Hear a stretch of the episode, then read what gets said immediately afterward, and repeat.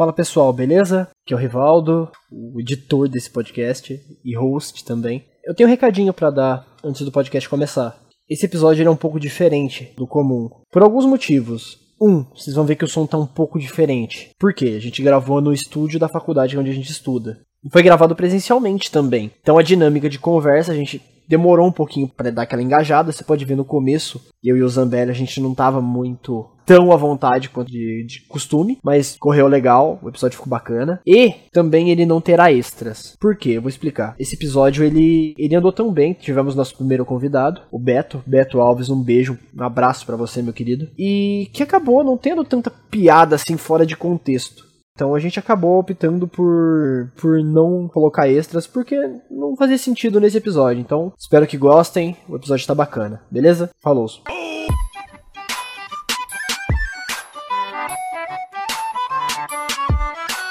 City Pop!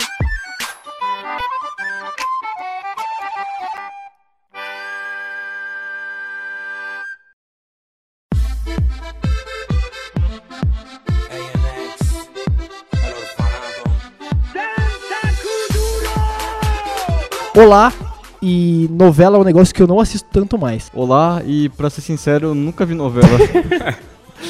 eu sou o Rivaldo. E eu sou o Zambelli. Bem-vindos ao City Pop, seu podcast mais aleatório possível e. A gente tá falando de novela, não é? É, é bem bizarro. bastante. Um episódio bem curioso, porque a gente tem nosso primeiro convidado aqui. Se apresente. Olá, pessoal, eu sou o Beto e ao contrário de vocês, eu sou um pouquinho mais velho que vocês, né? Ao contrário de vocês, eu tenho muita curiosidade sobre novelas, estudo bastante novela já faz, já faz algum tempo. E desde criança, cara, desde, eu lembro, eu tinha 4 anos. Eu fugia da minha casa, eu ia pra casa da vizinha para assistir a novela das oito na época, que era uma novela chamada Tieta. Vocês nem devem lembrar disso, Nossa, mas caraca, ideia. Nossa, não. Tieta era, foi uma novela épica, cara. Então, você imagina que você tinha na abertura da novela às 8 horas da noite, uma mulher nua, sabe? Sim. Às 8 horas da noite, assim, a, a, família jantando ali e tal. E eu com 4 anos assistindo, né? Assistindo aquela novela. Mas eu lembro que de lá pra cá, eu, eu sempre me interessei e a novelas da Manchete na época, a gente tinha lá Pantanal, a gente tinha Ana Raio e Zé Trovão, a gente já tinha o começo das novelas mexicanas também começando lá a dominar o SBT, a gente tinha é, Vovô e Eu, que era uma novela que fez muito sucesso na, pra minha infância na época, enfim, de lá pra cá é só, sabe, garrei amor mesmo no tema. Olha só, o cara começou a milhão. É, nosso primeiro convidado é um maníaco por novela no topo. No topo. Com essa introdução maravilhosa, a gente puxa pro tema. Vamos lá. A gente começa já.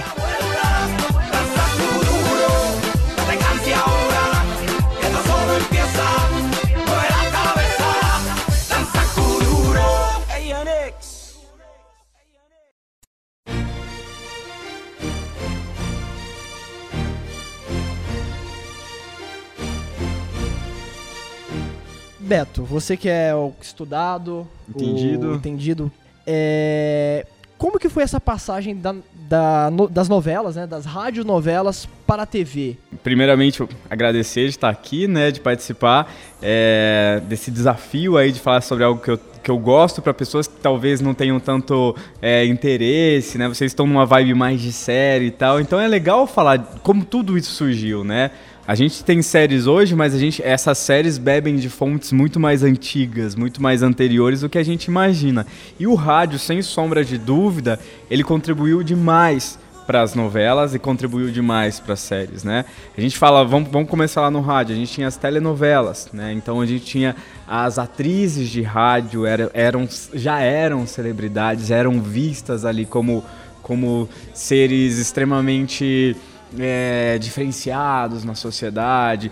Tinha, tinha na, sem contar, tinha um certo preconceito com quem era ator, com quem era atriz na época, mas você era como se fosse um, um mito na época, uhum. tá? Aí, aí você tem o advento da TV, a TV preto e branco surge, aí as telenovelas, as radionovelas, elas migram para esse universo da TV, ainda de, de uma maneira ainda muito artesanal, muito é, sem, sem um controle de qualidade, digamos, que a gente conheceria é, alguns, algumas décadas depois, mas, a, mas elas já começam a, a, a, trilhar naquele momento, elas já começam a construir um público. É, e inclusive essa migração demora um bom tempo, não demora? Até o pessoal ter poder aquisitivo para ter uma TV e tal, foi um negócio que demorou bastante tempo. Sim, assim como o rádio começou como, como produto de, de elite, a TV era produto de elite também. A gente falava daqueles tubos, né, uhum. cara? A TV era um negócio insano e era muito caro, né?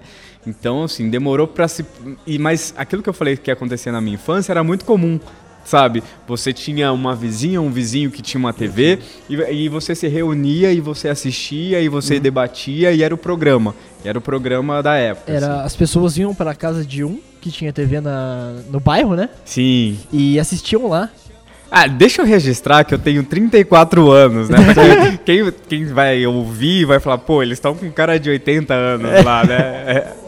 É, pra deixar a faixa de idade mais clara, eu tenho 18 e o Rivaldo tem 20, 21. 21. Entendeu? A gente é muito. Eu peguei só o finalzinho ali dessa, desse último boom das novelas. Não que elas pararam, né? A gente uhum. vai chegar ali na, nessa uhum, pauta. Elas nunca pararam de ser relevantes, mas eu acompanho bem menos. Sim. E você nem acompanhou, né, Não, nem acompanhei. É, e assim, a TV matou a radionovela. Isso é fato. Né? Isso é fato.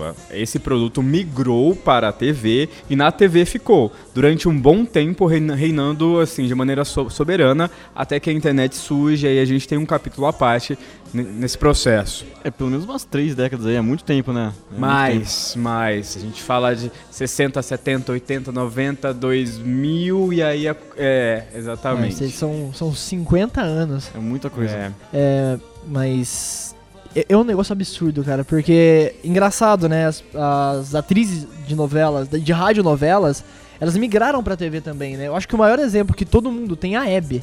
A Hebe, a é? Hebe foi atriz. De, a, a Hebe, Naibelo, é, Lolita, Lolita Rodrigues também foi um, um, bom exemplo. E várias outras atrizes que começaram no rádio, foram pra TV. Algumas não é, se descobriram não talentosas pra TV depois e foi até um, um, negócio assim. Algumas eram talentosas, talentosas para o espaço de um estúdio fechado, que ninguém estivesse vendo. Sim. Né? Quando você tem a exposição da imagem, algumas desistem disso por conta da exposição Sim. e tal, e deixam uhum. de, de fazer isso com a, com a TV e abre imagem aí para uma série de, de atrizes famosas que e inclusive de atrizes que já nasceram nesse berço, né? Entendi. A gente tem, por exemplo, uma das nossas melhores atrizes hoje é sem sombra de dúvida, uma das no time uhum. top 10 assim, a Glória Pires.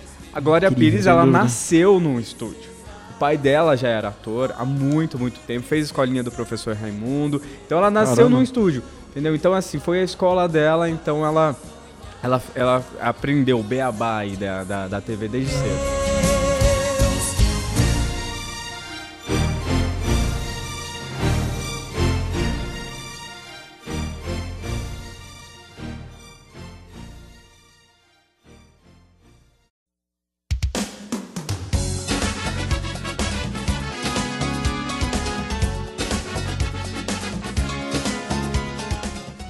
Passando agora um pouquinho ali, a gente deu um, uma passagem bem rápida sobre essa passagem pra TV, né? Da, da, do rádio pra TV. E você que viveu mais, aliás, você viveu ela, a gente não, é simples assim. Uhum. Como, qual foi o impacto da, na sociedade da época? Principalmente 80, 80 e 90 que você viveu mais. Mas também falando um pouquinho ali da, de 70, 60. A telenovela, ela sempre teve um papel transformador na sociedade. Uhum. Isso é fato. E ela sempre contou e ela sempre espelhou o que estava acontecendo na época.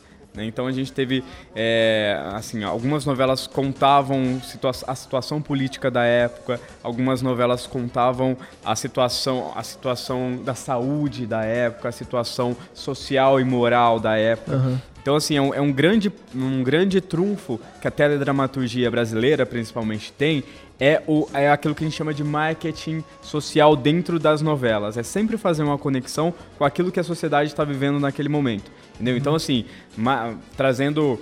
É, a, gente, a gente teve várias contestações políticas em uhum. novela, várias críticas sociais que a gente pôde assistir. Por exemplo, a gente, a gente teve uma novela chamada Pátria Minha. Mas tudo isso partia da, de uma forma do meu artista se expressar e bater de frente, né? no negócio relacionado, sei lá, marketing, alguma coisa assim. Sim, Exatamente, exatamente. Sempre foi uma crítica, né? Sempre foi uma crítica até determinado momento, porque quando a novela ela começa a se capitalizar e virar realmente um produto de massa, a novela ela passa a ser patrocinada por, por empresas que têm E moldada, né? que tem interesses políticos e tal, e aí isso começa a moldar um pouquinho até que ponto ele, a gente vai falar dessa crítica social, Sim. entendeu? Então ela acaba sendo... é, aí cria a- a- uma outra questão que mudou muito com o tempo foi a questão da, da censura. Sim. Né? A, a censura também é um capítulo à parte aí, né? A Sim. gente vem de um, de, um, de um histórico de muita censura, aí a gente tem uma,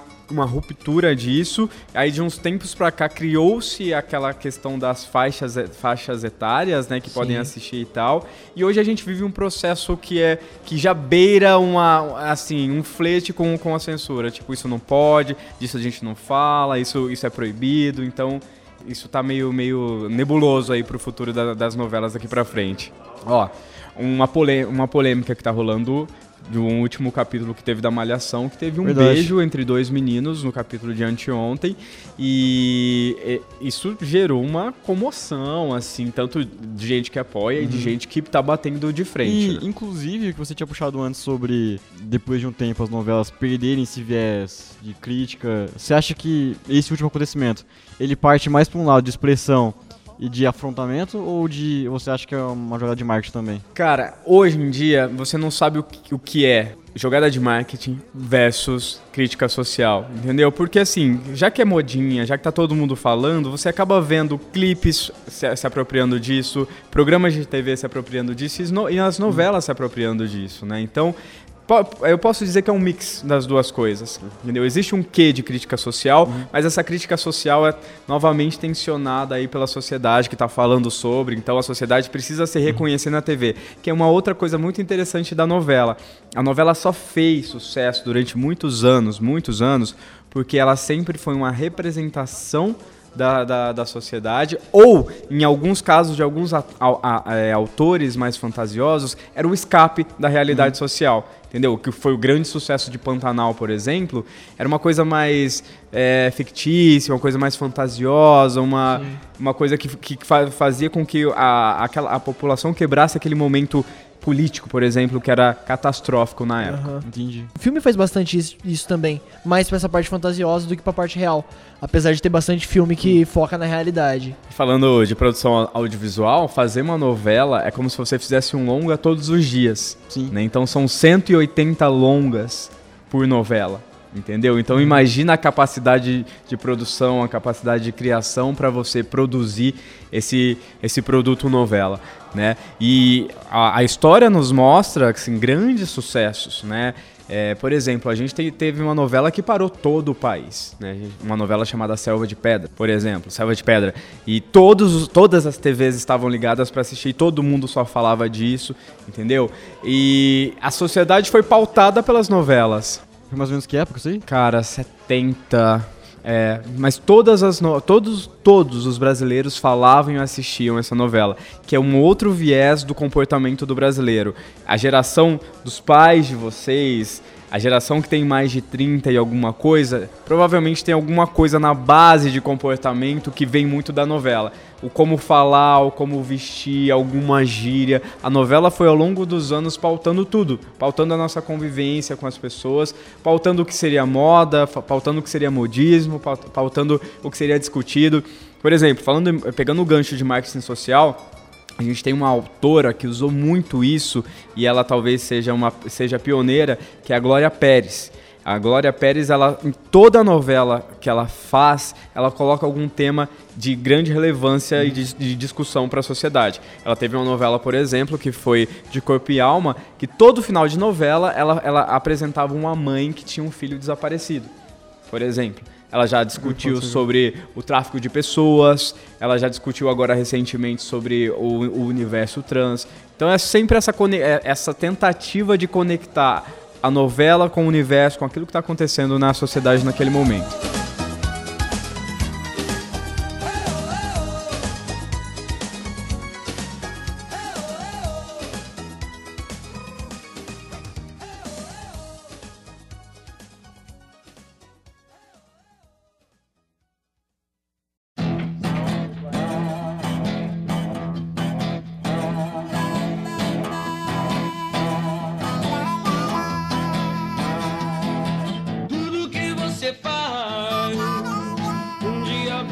Bom, puxando um pouquinho mais pra esse lado da. de- que você citou a Malhação, que deu um bafafá agora.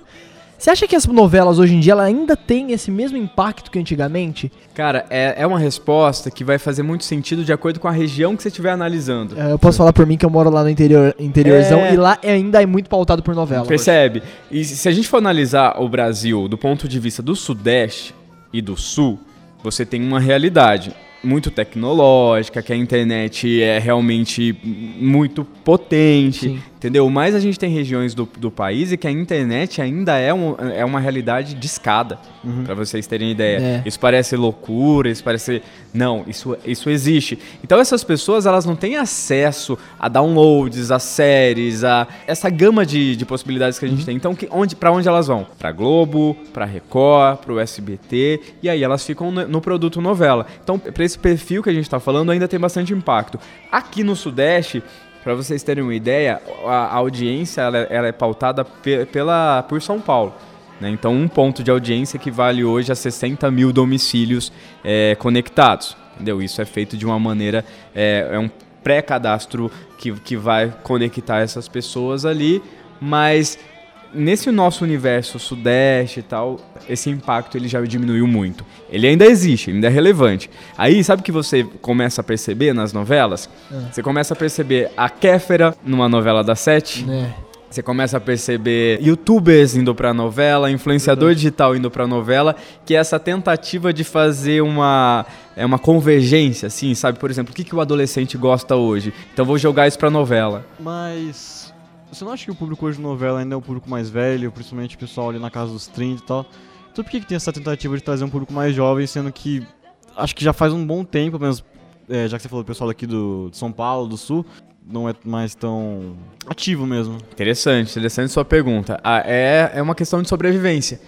Por que, que eu tento trazer um público jovem para o meu produto? Se eu tenho a, a- convicção de que meu público está envelhecendo, eu preciso rejuvenescer esse meu público. É uma questão de continuidade, entendeu? Então eu preciso te fazer gostar de um produto que o meu público-alvo está envelhecendo, daqui a pouco vai talvez deixar de consumir. Então é sempre uma tentativa. Quem tem feito isso muito bem, com maestria, é o SBT. O SBT ele se encontrou num público infanto juvenil, então ele tem produzido novelas que têm uma audiência incrível, tem é, é, assim, um número absurdo de produtos licenciados, novelas como Carinha de Anjo, que é um remake de uma novela mexicana, a gente tem agora As Aventuras de Poliana, que tem, que tem uma briga rolando aí porque trocaram a atriz no meio da novela e a, e a, e a criançada tá fazendo um boicote da novela no Twitter, pra você ter uma ideia. Achamos, achávamos que era só a gente, assim, né? Público de internet que fica Então, boicotando série Não, porque trocou cara. ator. A criançada tá ensandecida porque trocaram a, a Caraca. menina porque ela ficou grávida, ela teve que sair da Sim. novela e trocaram só a atriz. O personagem é o mesmo e trocaram a atriz. E, e- e essa moçadinha ali é muito fiel. Mas isso vem de rebelde. Verdade. Rebeldes e rebelde, né? Então, assim, de lá pra cá o público infanto-juvenil começou a assistir novela novamente também. Entendi. E teve o remake das Chiquititas também, né? Sim. Chiquititas, Chiquititas foi um, um marco também. Mas por que, que Chiquititas fez sucesso? Porque trouxe uma nova roupagem pra novela. Que, que, que mesclava na época música, clipes, que mesclava também esse universo fantástico, esse universo de contos de fadas, Sim. que a novela Que a ainda... criançada adora. criançada adora e novela vive disso, Sim, né? Novela vive de fantasia, novela vive de, de fazer com que a pessoa é, tenha sonhos e, se- e converse com seus próprios sentimentos e, e por aí vai. É, numa tentativa ainda de preservar o público, né? Porque Sim. você consegue ter uma novela mais infanto-juvenil Sim. ali pra criança mesmo. Você tem novela Aham. pra um público jovem, adolescente ali.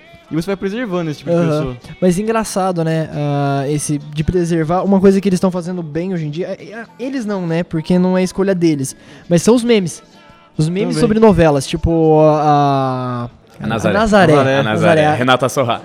É, E você sabe que o Twitter ele virou uma ferramenta muito forte para novela, então ele, ele é uma Verdade. ferramenta que potencializa isso, graças a figuras, por exemplo, como o Google Gloss. Que ele começa a narrar Verdade. a novela no Twitter dele. Ele, ele tem um case muito legal que é o que ele fez com Verdades Secretas. Ele, ele todo dia ele, ele criava um capítulo à parte na, no Instagram e no Twitter dele, dando outros nomes para os personagens. Né? Nomes, nomes mais engraçados. Isso começou a fazer tanto sucesso, as pessoas começaram a assistir a, a, a minissérie na época, que o, o Google Gloss ele passou a ser contratado pela Globo para fazer esse tipo de trabalho. Caramba. Não deu tão certo em outras novelas, mas em Verdades Secretas deu muito certo. E vai ser a primeira vez que a Globo vai fazer uma segunda temporada de uma novela. Caramba. Em 2019, va- a gente vai ter aí Verdades Secretas 2. Nossa. Tanto sucesso que fez, principalmente com o público jovem. É, eu lembro dessa novela que eles. Eu não, como a gente já teve essa conversa em off, numa sessão Queima a Pauta. É, e eu lembro de comentar com você mesmo que eu passava. Ela, ela é muito bem produzida também, né? Muito. Tipo assim, não que a Globo não tenha um, pra- um padrão de qualidade. É óbvio que, a, que a- a Globo é um negócio inacreditável.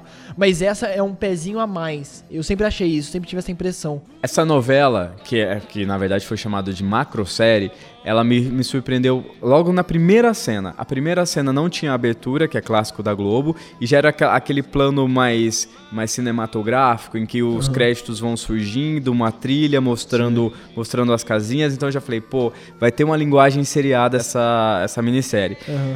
Então, surpreendeu também porque foi fa- na faixa das 11, então o pessoal começou a... Porque antes você tinha a novela das 6, das 7 e das 8, né? Agora a gente já tem a novela das 11 como a opção ali. E surpreendeu também pelos temas que ela abordou, pela fotografia e, e, e- e pelo, e pelo engajamento ali no, no Twitter. E principalmente, outra coisa que vale muito a pena falar quando a gente fala sobre novela é que a novela, de uns tempos pra cá, ela quebrou aquela coisa do mocinho é querido pelo público e o vilão é odiado pelo público. Hoje isso não acontece mais. É muito mais fácil o vilão cair nas graças do público e o mocinho ser odiado, como já aconteceu várias, várias e várias vezes. Ah, inclusive, que você mencionou sobre o Twitter, eu acho que ele cria muito essa tendência de assistir junto. Que a novela para nos trends do capítulo e todo mundo começa a comentar sobre. E. E cria esse negócio, né? Você tem as fanfics também, Exatamente. né? O Nossa, pessoal é que cria um universo paralelo É. das novelas com seus finais, assim. E essa semana a, a Netflix vai começar a criar a possibilidade de você dar um final para séries também. Então isso é um futuro também, né? Se a gente começa a falar do, do futuro do gênero de teledramaturgia, de dramaturgia, de, de TV, é, é essa coisa que todo mundo dá, pitacos ali. O que eu acho muito estranho, inclusive. Mas isso não é novo. um- Isso não é novo. Teve uma. Era uma série, um programa da, da Globo. Que eu não lembro o nome também. Acho que era Você, decide, você decide. Que eles faziam isso. Você ligava Você e escolhia ligava, o final, verdade. né? Escolhi o final. Mas você sabe, falando ainda de Twitter e a influência que ele tem na, na, na internet, com, a- com essa proximidade do autor com o público final, o autor ele começou a perceber o que funciona e o que não funciona em tempo real. Se um casal tá funcionando e tal, se não tá funcionando. Não é, não é muito comum, não é muito raro a gente olhar pra trás e olhar várias e perceber várias, várias, vários personagens que foram mortos na trama que eram muito importantes até então. Entendi. Entendeu? Porque não foram queridos pelo, pelo público.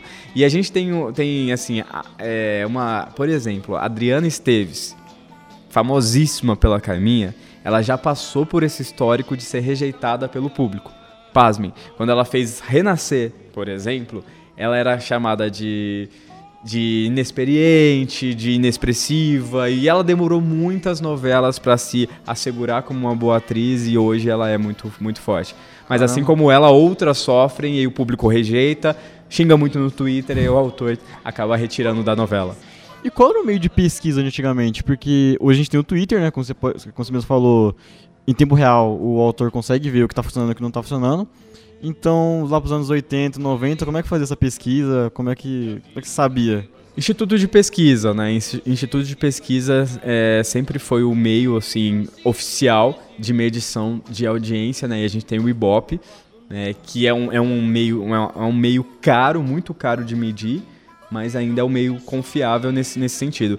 Aí hoje a gente fala de outras métricas, né? A gente tem métricas de marketing digital, né? Você tem métrica de engajamento, você tem métrica de visualização em vídeos que, que são postados sobre as novelas, quantas pessoas estão falando sobre aquilo, que, que são outras métricas para você medir, medir audiência. Tem muitas novelas que na, na medição do Ibope não vão tão bem, mas nessas outras métricas digitais vão muito bem. Vão muito bem, justamente por conta é, dessa galera mais nova que assiste novela pela internet. Entendi. Entendeu? Assiste novela pelo Twitter, não necessariamente pela TV.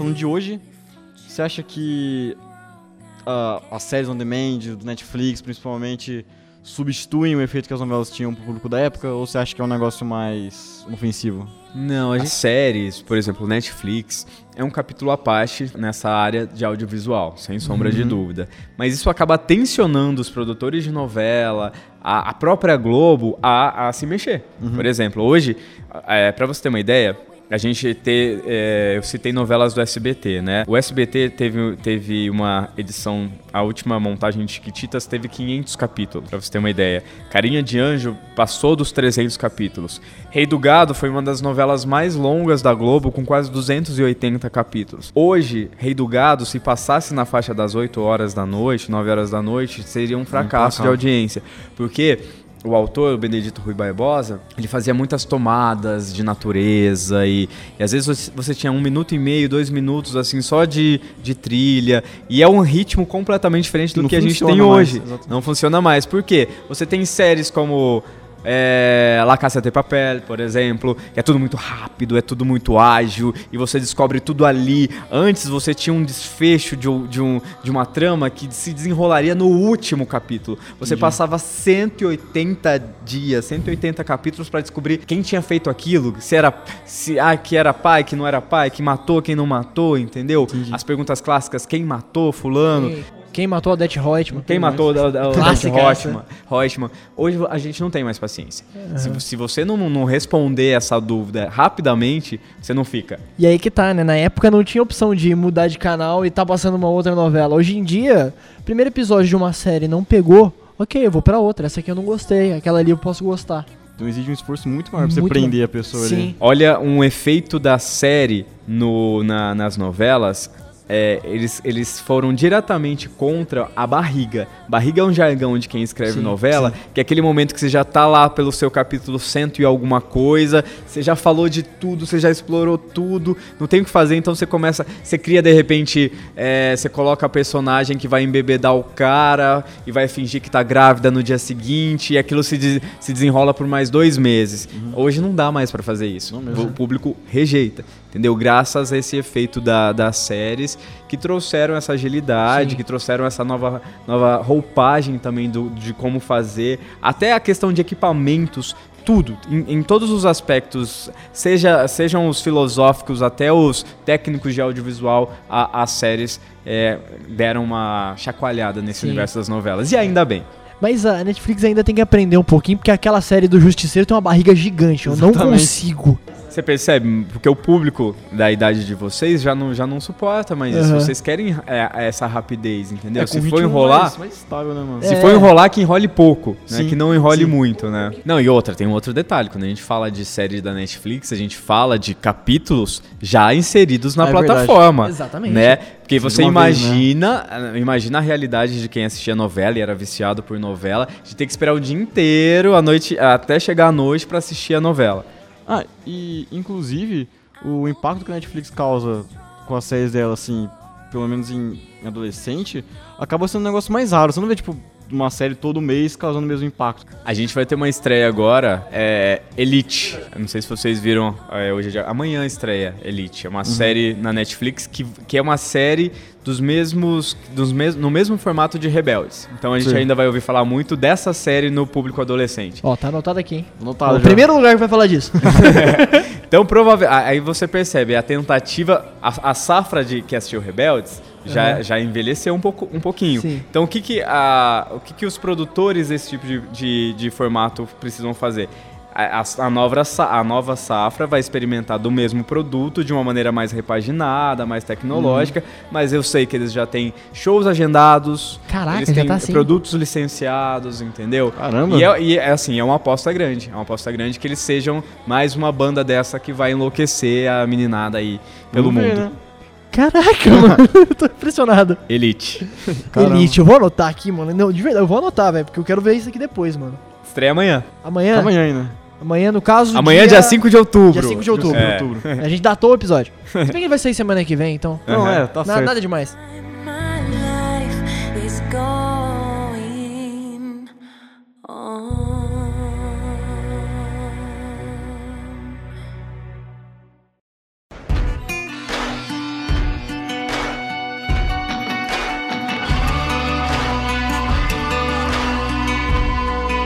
Pra finalizar, Pra Zambelli. finalizar então, mano.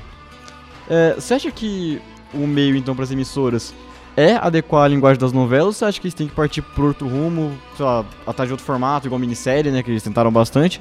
Ou você acha que o negócio mesmo é atualizar as novelas? Uhum. O caminho para as novelas, primeira, primeiramente a gente preci- precisa dizer, elas vão continuar existindo. Uhum. o, o- a- o produto telenovela não vai acabar e assim- assim, eu fiz um TCC sobre isso na faculdade em 2008, em que eu discuti o futuro da telenovela. A gente está 10 anos depois hoje e a telenovela ainda é, existe, persiste.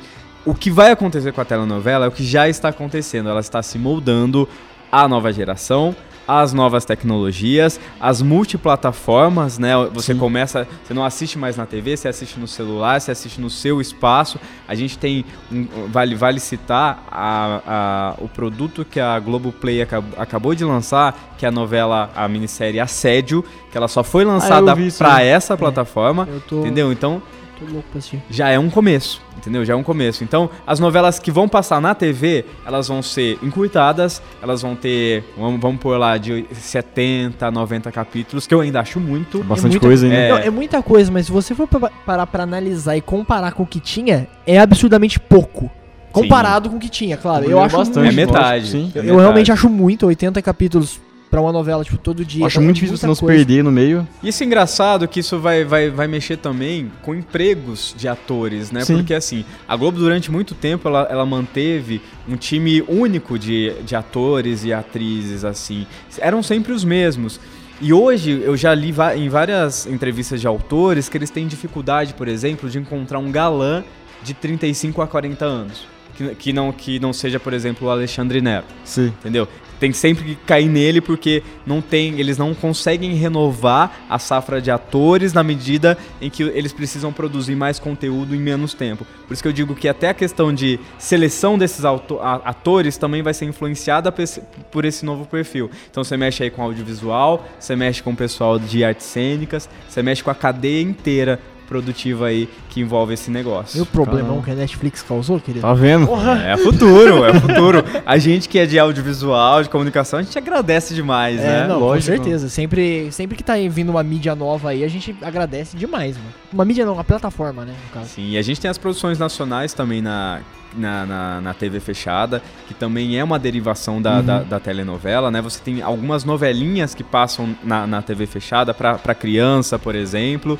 E isso também é uma derivação, entendeu? Antes você falava de novela, você só tinha Globo. Depois você tinha Globo e SBT por questão das novelas mexicanas, que também é um capítulo à parte que renderia mais umas Rende três horas falando. É, dá, pra, dá pra fazer uma pausa aqui, já fica o convite aqui. É. A parte 2. A parte 2 de novela. Cara, e dá- dá-lhe dá pauta pra novela Aí, mexicana. ó, ó. Enfim, tem muita história, muita história e, e um futuro aí pela frente e a, e a necessidade que todo, todo mercado de qualquer área sente diariamente. Se você não se reinventar, você vai morrer. Sim, então, se os autores de novela, é, autores de audiovisual, autores de cinema, se eles não se reinventarem, eles vão morrer porque nós, público-alvo, nesse momento a gente quer se surpreender e a gente não se surpreende com qualquer coisa. Entendeu? Tem que ser muito legal pra ser legal. Vez funciona. mais difícil, né?